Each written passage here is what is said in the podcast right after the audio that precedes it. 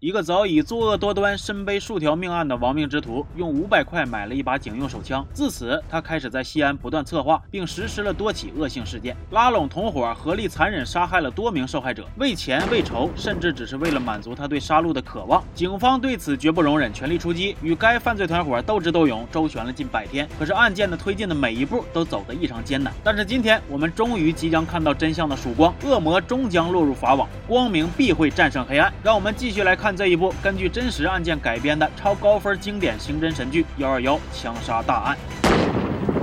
上回说到，一个曾经合力犯下多起恶性案件的犯罪团伙，现在却开始产生了不小的内部矛盾。主犯董雷对同伙黄鑫心生不满，因为黄鑫色心大、胆子小，董雷认为此人不除必成后患，于是决定要动手杀了他。但是因为有另一个同伙石头在中间通风报信，所以黄鑫决定紧急跑路，逃去北京。另一边，警方在黄鑫现女友的配合之下，也得知了黄鑫准备跑路的消息，于是双方人马几乎同时都奔向了火车站。虽然初衷不同，但目的一致，那就是抓到。黄鑫，可谁成想，黄鑫在打完电话之后，突然觉得有些后怕，于是也没在车站继续等现女友，匆忙乘车逃离西安，这让两拨人最终都没能找到他。随着一声轰鸣，火车开动，董雷等人望着远去的列车，若有所思。殊不知，在他们后边不到十米的位置站着的就是警察。咫尺天涯，警方再一次与苦苦追寻的凶手擦肩而过了。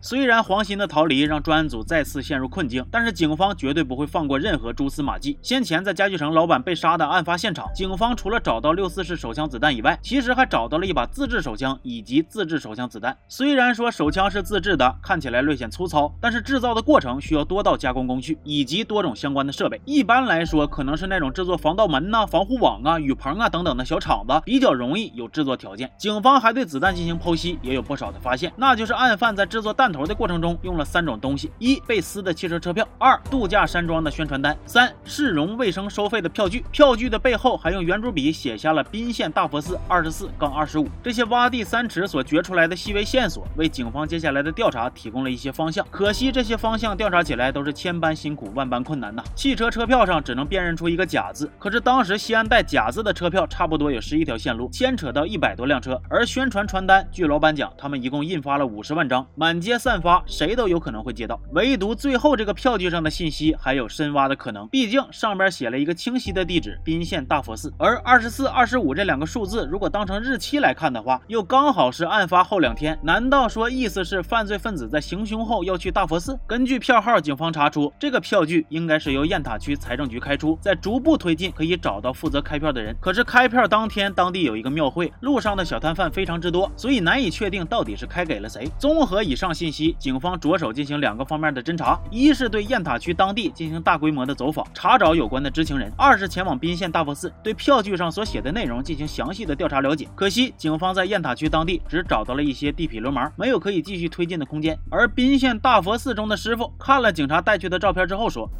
看样子这个人不会到这来的，警告你们，先到外边去找。”在大佛寺外的大佛寺村，警方还真的得到了一些重要的信息。村西头有个叫张海娃的，会自制手枪，年龄是二十四五岁。顺藤摸瓜，警方查出了张海娃曾在农贸市场二十四杠二十五号摊位上加工过一些零件。走访中得知，二十四杠二十五号摊位是一个小伙租的，平时搞搞修理，基本上啥都会修。最近有另一个男的来找他，俩人聊了几句之后就一起走了，然后就再不见人了。旁边一小孩听到这儿，还突然插嘴说他们去买子弹了。这句话让警方心头一震，中。种种迹象表明，这条线索有继续深挖调查的价值，于是开始在二十四杠二十五号摊位附近进行盯守。可是这一盯就是五天呢，警方没有发现任何有价值的线索，只好先返回了西安。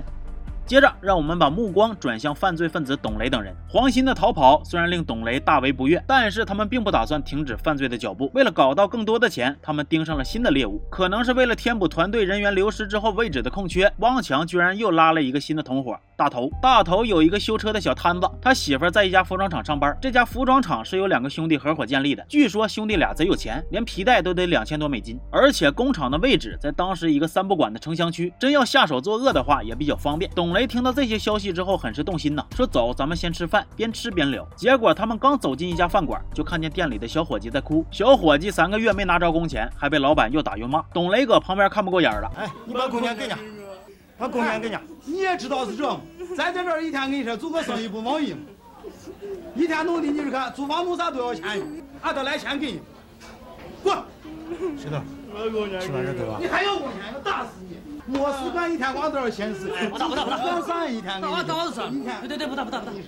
给，这是我打我给你钱。包哭了啊，快。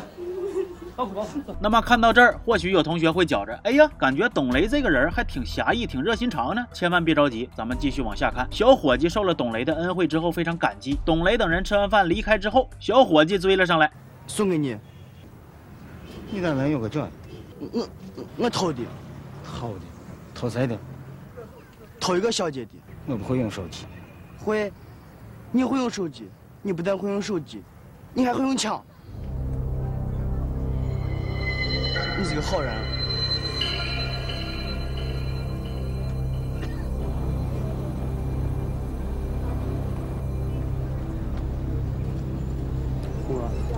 我咋能知道你会用枪？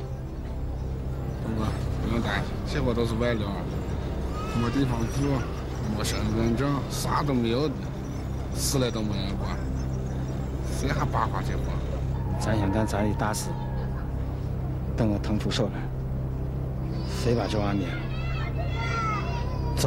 没错，当这个小伙计对董雷产生威胁时，董雷马上就会想下杀手。我只能说，人性是复杂且多变的。也许杀人如麻、心狠手辣的董雷，也会极其偶尔的流露出一丝一毫的人性。但是这些微薄的善意，远不能抵消他所犯下的罪孽。而且董雷的这些啥所谓的善举，也未必是真的出于真正的善意。我个人认为，他更多的是一种施舍，一种掌控欲。因为他本人过去时常流窜于社会底层，总被人瞧不起，所以当他与人相处，认为自己正处于上风之时，就会情不自禁的想想。展现自己的大方与大度，心里可能还会暗自给自己勾勒出一个形象：忆往昔同病相怜，如今英雄回首，咸鱼翻身呢。说的直白一点，就是想嘚瑟，是打心里边觉着，哎呀，今天可算是终于轮到我扬眉吐气了。就比如最初他买枪，面对连饭都吃不起的盗枪民工，他多给了二十，说让他们买馍吃；杀司机之前，让司机吃点好的，吃饱好上路。甚至在面对他自己所谓兄弟的时候，也是各种颐指气使，让人捏肩捶背等等等等，诸多行为都能展现出董雷自以为是的一面。好。好，我们继续说回剧情。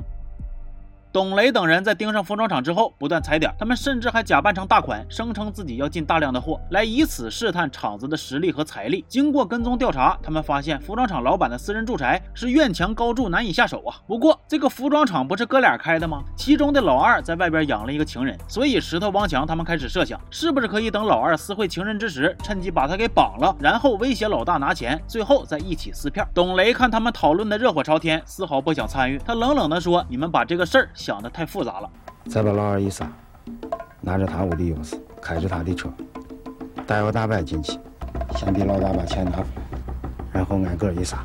接下来，他们开始对这个老二二老板进行反复跟踪，全面掌握其行动规律，并且仔细选择了作案地点和逃离路线，整个流程都非常谨慎。但是这个服装厂二老板可比之前他们杀害家具城老板要难搞得多呀！他聪明，而且情人所住的小区又经常有警察出现，所以这些歹徒决定让大头把修自行车的摊子搬来，先蹲点监视，摸一摸警察平时出现的规律，等到他们最后下手成功了再撤。要知道，自打九七年十二月一号手枪被盗以来，这每隔十几二十天就会发生的恶性案件，早就已经让警方忍无可忍，咬牙切齿，却又无可奈何呀。警方知道，从时间上看，这几个歹徒很可能即将按捺不住，再次出手，所以局党委向各分局下达了关于在全市范围内加强治安保卫和巡逻的紧急通知，各分局派出所取消任何休假，所有民警全部深入街区单位，严密排查，严格守候，务必全力以赴，绝不能再让犯罪分子得逞。可是董雷等人却再一次。顶风作案，他们决定要正式实施抢劫。可是狡猾的董雷却在行动的当天提出要临时改变计划，甩掉大头，改成在路上绑架袭击二老板。其实董雷倒也不是对大头本人有什么意见，他是觉着大头的媳妇在服装厂干活，事发后警察势必会对其展开调查，带着大头的话，到时候他们几个也会难脱干系。二老板按照惯例，在一个相对固定的时间开车离开服装厂。几个人坐车跟踪了一会儿之后，石头假装成服装厂的员工给二老板打电话，谎称服装厂着火了。喂，啊，是我。哎呀，张厂长，你快快，咱厂出火灾了！着火了？就是的，快快快！报火警了吗？我大的很啊！啊，报了报了，你赶快来！我出来没了，处理不了嘛，等你了嘛，快快快！我马上回去啊。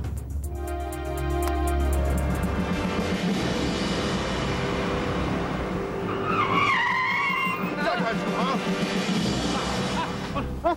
怎么？你干什么？你想干什么？你干什么？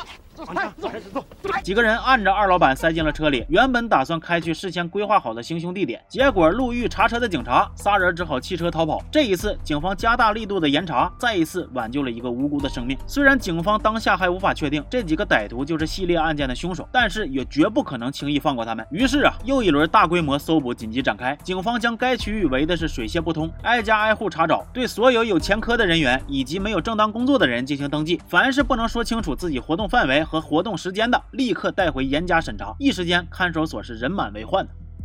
通过这次搜捕，警方再次抓到了一大批涉案在逃的犯罪人员，捣毁毒窝两个，赌窝十一个，黄色录像放映点四处，解救被拐卖妇女六人。可惜的是，却没有发现要找的三名案犯。也就是当晚，西安市公安局接到重要通知，美国总统克林顿即将访华，第一站就是西安，会公开举行入城仪式。为了确保这一开放性活动的安全，警方必须迅速强化社会治安，全面清理流散在社会上的枪支，务必要在美方先遣队来华之前破获幺二幺系列盗窃。枪持枪杀人案，枪案从去年到现在已经三个月了。这期间，警方全力以赴、舍生忘死的工作，尤其是八处一大队长期不放假，有的同志亲人去世或者妻儿生病，都没回去看过一眼，跋山涉水，长途奔波。可是刑侦工作毕竟要靠结果来说话，案犯一天未归案，隐患一日未消除，人民与社会的安全就有可能再次受到威胁。所以，警方会继续不惜一切代价破釜沉舟，动员全市警力，务必在规定时间内破案，将凶手绳之以法。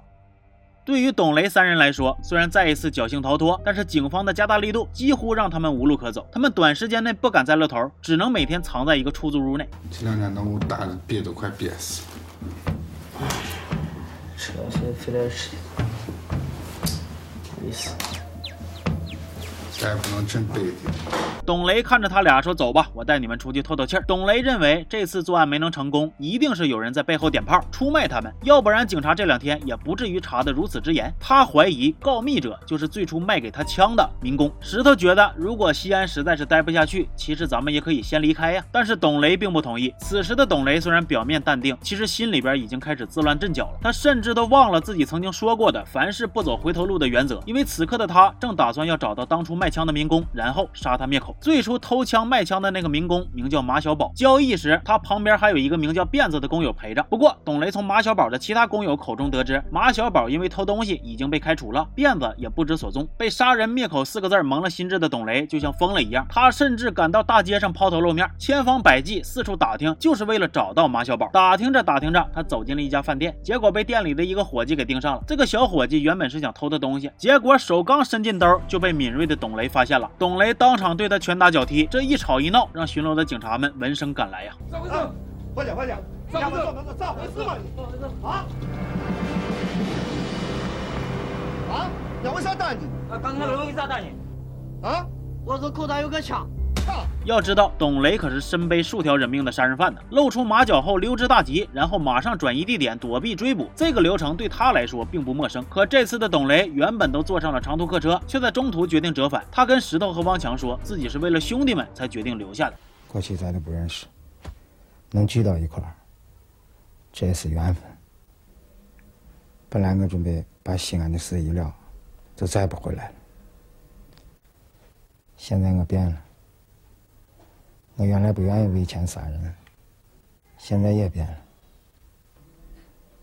我准备跟西安的雷子较量一下，看他们能不能逮住我。其实此时董雷的心思已经不完全在打劫搞钱这件事上了。现在他脑海里边更多的想法是不服，他开始幻想着要跟警方斗狠周旋，因为他自负的认为自己过去犯过那么多大案都没事儿，这一次一定也还能逃脱。但是常言道，法网恢恢，疏而不漏，天理昭昭，报应不爽，善恶到头终有报，不是不报，时候未到。此时的警方其实已经就快要摸到那把打开真相大门的钥匙了。自盗枪案发生到现在，警方已经刷了数不清的副本，完成了 N 多条支线任务。尤其是九八年三月，接连发生多起跟枪支有关的案件，每个案件似乎都与幺二幺系列案有着或多或少的相似点。可每每查到最后，却又发现并无关联。这对于本就困于系列盗枪杀人案中几乎精疲力竭的八处干警来说，无疑是雪上加霜。可是警方的耐心与细心并没有白费，这次他们终于等到了董雷自己露出马脚。根据饭馆老板的口供，警方得知持枪案犯正在打。打听一个叫小宝的人，这一线索相当重要，所以警方开始挨门挨户的走访，务必要找到这个小宝。在走访中，警察还偶遇了一个之前被处理过的、曾经也有过盗抢嫌疑的男孩赵雷。原本赵雷在面对警方时态度非常抵触，但是八处的刘探长对他态度却比较温和。他知道赵雷年纪小，脾气倔，也不跟他计较，还主动给了他一百块，说天冷了，你拿这个钱买点衣服穿吧。要说这一百块可不得了，居然活活刻出了一个 S S S S R 啊！赵雷被刘探长的这一举动给打动。刘松，咋了？啥事？我本来啥都不想跟你们说，我也知道你们到底在查啥呀。我知道枪谁偷的。真的？你对我好，我知道。当时你把我带进去的时候，你也对我蛮好的。俺爸、俺妈，连俺爷都不要我了，就你还不嫌弃我，我，我就跟你一个人说。你咋不早说？我，我也是刚到这儿才知道，我听这货说的。谁偷的？就是小宝。没错，赵雷居然知道小宝。赵雷说，他虽然不知道小宝现在在哪，但是他知道小宝在西安好像有一个表哥叫马小银，跟小宝的关系很好，肯定能知道小宝在哪。不过因为警方最近查的严，赵雷猜测马小银现在应该已经发毛了，没准会跑。这条线索简直就是关键中的关键的。但是考虑到线索的重要性，目前案犯肯定已是惊弓之鸟，太过大张旗鼓的抓捕马小银的话，有可能会打草惊蛇。所以警方经过相当耐心的蹲守，直到后半夜才出动，终于抓到了马小银。而马小银被抓时，身上所穿的。衣服正好少了一颗扣子，哎，没错，扣子。大伙记不记得曾经在第一期就圈过一个重点？早在幺二幺盗枪案现场，警方曾发现过一枚扣子，上有新鲜的擦划痕迹。经过对比鉴定，扣子就是马小银这件衣服上的。案件再一次向前大步推进了。那么现在还等啥了？赶紧开审呢！叫啥名字？李小龙。啊？你年龄不大，你还是个追星族啊？你还不如叫陈真算了。到底叫啥名字？陈志。其实警方对马小银的审讯进行的相当不顺利，一天一夜，马小银不吃不喝，一言不发，抱定了死不开口的想法。警方对他那是苦口婆心呐，谈到他小小年纪一个人在外漂泊的辛苦，谈到他没人照顾、备受欺凌的心酸，最后总算是感动了这个没有父母的流浪的孩子。马小银愿意开口了。马小银说：“枪确实是小宝偷的，而买小宝枪的人叫黄小杰，好像还会点武功，是陕西泾阳人。小宝确实有个哥叫马乌沙，在夜市打工。而马小银和马小宝其实是宁夏老乡，小宝早他几年来西安，俩人是因为在夜市上为了争一个取暖的炉子打了一场架，然后认识的。后来小宝去了建筑工地，俩人再也没见过面。直到过年那段时间，马小银偶然见到了受伤的小宝，照顾他养了几天伤。至于衣服，那是小宝为了表示感谢送给他的。虽然马小银也不知道小宝现在在哪。”但是他提到了一个名叫辫子的人，这个人是小宝的同乡，俩人总在一起混。而这个辫子就是小宝卖枪时候在旁边陪着的那个。据调查了解，辫子听说风声不对，就跑回了老家宁夏泾源了。因为辫子跟小宝是老乡啊，所以也不排除小宝躲回老家的可能。所以现在警方需要兵分三路，去陕西泾阳追查黄小杰，奔赴宁夏泾源追查辫子和小宝，以及在西安当地查找马乌沙。但是这三条路起初推进的都不是很顺利。西安当地新一轮的大清查开始了，清查重点是甘肃、宁夏两地来西安打工的年轻人。清查行动持续了一整夜，可惜没能找到马乌沙。那泾阳方面，警警方找到了八个同名同姓的黄小杰，可是，一一排查之后都排除了嫌疑，工作陷入了困境，只好继续对马小银进行审讯，希望能够得到更多的线索，就像挤牙膏一样。终于，马小银的嘴里的真相被一点一点的挤了出来。原来，黄小杰是个假名字，买枪的人真名叫董雷，和小宝并不认识，是小宝他哥马乌沙从中介绍的。哎，开始了啊，终于要摸到点子上了。买枪人董雷的名字一出，警方就知道他们离最终的胜利已经不远了。至于奔赴宁夏泾源的西安警方，一开始他们在当地同志的配合之下全力勘查，却始终没能找到小宝和辫子。不过很快警方就换了一个思路，他们推理分析认为，像辫子他们这样的年轻人，大多家里很穷，文化程度不高，平时经常干一些小偷小摸的勾当。虽然现在找不着他们本人，但是假如能找到他们平时经常一起去偷东西的同龄人，没准就能得到一些线索。正好当地警方在不久前抓了十多个在县城里偷东西的小偷，于是警方决定去看守所看一看，这批小偷中有。有仨人来自辫子所在的村子，那么具体怎么分辨哪个是辫子呢？别说。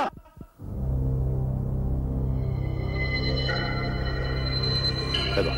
抓住了辫子，让警方重新燃起了希望。虽然辫子一问三不知，只说小宝有可能还在西安，但是他提供了小宝他哥马乌沙的信息。他说马乌沙在西安的一个泡馍馆打工，老板对他还挺重视，而且马乌沙还吸毒。综合以上这些信息，警方分析，马乌沙既然有厨艺，之前一直干的也挺好，那么他外逃的可能性就比较小，有可能是在大清查的行动中就已经被警方给收容了。另一方面，他又吸毒，所以也有可能在大清查行动之前就已经被抓了。所以警方既带着马小银去对大清查行动中的收容人员进行辨认，又向各个戒毒所发出寻找马乌沙的通知。很快便得到了戒毒所的反馈，有三个外地人比较符合筛查条件，他们都没有真实的身份信息。经过马小银的辨认，这其中一个就是马乌沙。其实我第一次看这块的时候呢，还以为会再用大喊一声那招。案件再次有了一个重大突破，全队上下无不兴奋到极点。马乌沙一开始说他不知道小宝现在在哪儿，也不知道董雷住哪儿，他只说他是在一个专门给外地农民工介绍工作，叫天地职业介绍所的地方认识的董雷。那家介绍所的老板嘎嘎厉害，啥人都认识。警方找到介绍所老板调查，老板说其实他跟董雷也不熟，只是之前帮过董雷一点小忙。董雷说会报答他，上个月还托人送来东西和钱。而这个送东西的人叫刘大头。再一打听，哎，是个修自行车的。没错，这个刘大头就是之前被董雷。在作案前甩掉的那个大头，就这样侦破一路高歌，继续向纵深发展。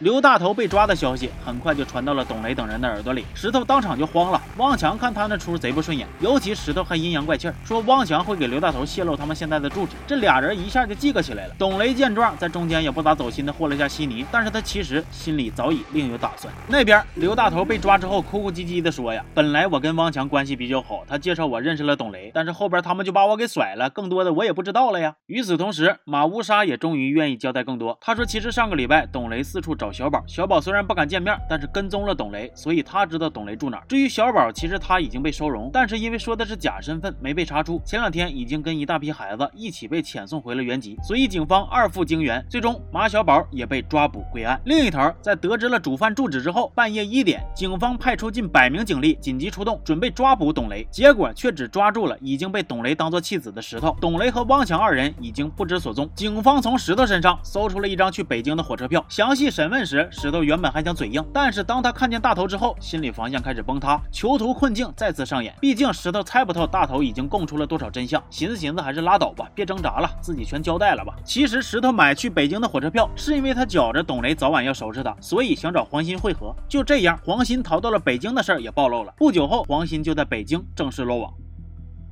至于董雷和汪强这俩人，其实已经逃到了武汉。虽然石头不知道他们具体在武汉哪儿，但是大头知道董雷在武汉有一个亲戚叫夏卫民。对于警方来说，距离破案几乎只差一步之遥了。但是此时的董雷、汪强二人却丝毫没有意识到正义的审判即将来临。他们以为只要逃离西安，警方就一时半会儿不会找到他们。他们甚至还在幻想未来可以继续大展拳脚。东哥，咱已经离开西安了，大日飞这飞不来了。在这人生地不熟的，咱应该发展几个。这年头，亲兄弟还互相卖，周围的人一定要小心。咱仨人，你有点觉得根本不行，一步走错，后悔都来不及了。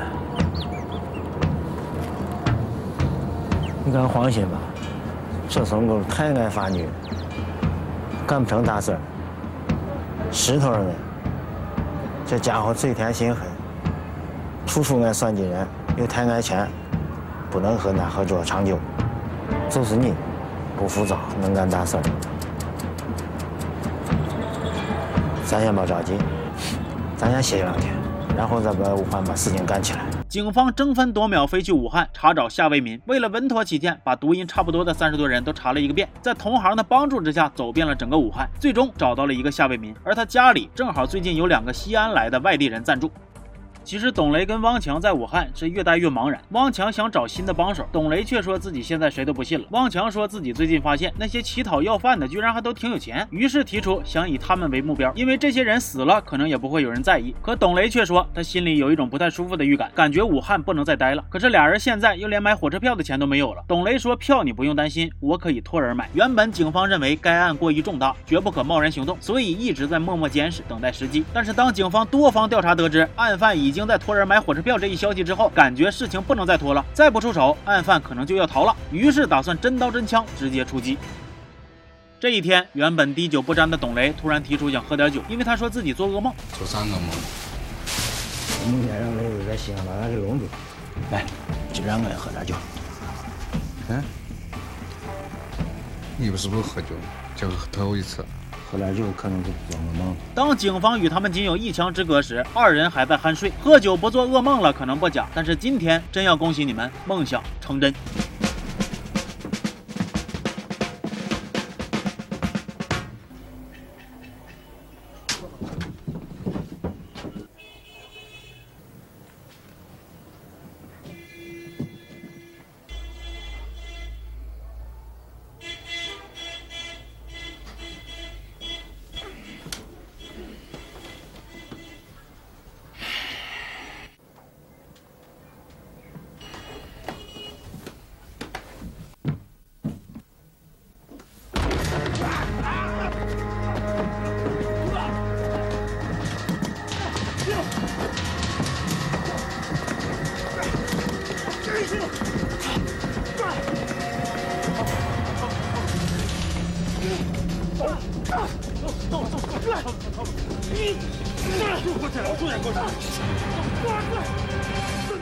终于在历时百余天后，主犯董雷以及众多从犯最终都落入了法网。等待他们的将是法律的制裁。从一开始我就说过，幺二幺枪杀大案是根据真实案件改编，剧中有大量真正的刑警来本色出演，让全剧的真实性极高，仿佛一部陕西扫黑纪录片。剧中的原型案件曾经一度让西安人谈枪色变，而董雷的原型名叫董力。我上网查资料的时候，看到西安年鉴上有关于该案的一些记载，可以看得出来，剧方对于该案的还原度还是比较高的。比如董力在盗枪案发生后的整个杀人流程，剧里基本都如实还原了，甚至董力在盗枪案之前的杀人经历，剧中也用董雷的自述进行了一定程度的体现。比如说，董力九二年在黄河渡口杀死两人，以及九三年他杀死了一个机动三轮车的车主，等等等等。当然了，艺术创作势必需要对原型进行一定程度的改编加工，所以剧中也免不了要相应扩充一些能够展现主角内心、探讨人性复杂的部分，所以才会有歹徒行善的桥段。那这一段我在视频的前边也已经分析过了。其实以现在的视角来看，幺二幺的制作水平还是略显粗糙的，全剧并没有着重笔墨去强。调歹徒的作案手法，而是将叙述重心放在了警方的破案过程上，从思路到流程都展现的相当细腻，堪称教科书级别刑侦手册。不过，这种剧情侧重的安排，自然也会导致一些反对的声音出现。比如，有些观众可能会觉着，一部剧全是破案的过程，节奏太慢了，不刺激；也会有人觉着，把破案的过程拍得这么详细，会不会让一些别有用心的人学会反侦查呢？其实，我个人认为，之所以剧中的警方破案过程非常繁琐，还不断的走弯路，那是因为现实生活中破案它就是这样的，每一条线索都不能放过，推进推不动之后再推翻。然后再找新的线索继续推进，哪有一步就能破案的美事儿啊？而且警方在侦破一起大案的过程中，顺路破获其他的案件，这在现实生活里也是常有的情况。就像剧里，董雷都快凭一己之力掀翻整个陕西黑道了。至于一部影视作品是否会造成不好的影响，能造成多大的影响，我只能说刑侦剧确实是不好拍，拍的太潦草了吧，不好看；拍的太细致了，又有人会说是在教导犯罪，怎一个难字了得呀！剧中董雷的扮演者是演员王双宝老师，本行是京剧武生演员，我个人挺喜欢他的。他在零三年曾经还主演过电影《盲井》，跟王宝强、李义祥共同获得了第二届曼谷国际电影节的最佳男主角。后来在两千零九年，因为在《疯狂的赛车》里饰演了那个大冤种姐夫，开始被观众所熟知。王双宝在幺二幺这部剧里贡献了非常精彩的演技，他的每一个神态动作基本都还原了我心里边对于变态杀人犯的所有想象，尤其是他那个眼神，比如他当时差点被警方抓住逃跑，坐上客车之后，眼神里面有惊慌恐惧，但是也有不服和愤怒，还有最后他被警方抓获按在地上那个眼神，你看了就知道啥叫眼神能杀人呐。总之，我个人认为幺二幺枪杀大案在我心里是一部比较精彩、值得一看的刑侦剧，我们能够看到警匪博弈、黑白对决，甚至能从其中的一些细节里看到一些时代的眼泪。推荐感兴趣的同学可以自己去看一看。完了，你们要是还想听我讲这种刑侦题材的影视作品呢，也可以多多评论推荐，我指定是努力去满足大伙儿啊。对，最后还想再推荐一下剧里的片头曲，是韩磊的《捉鬼记》，非常好听。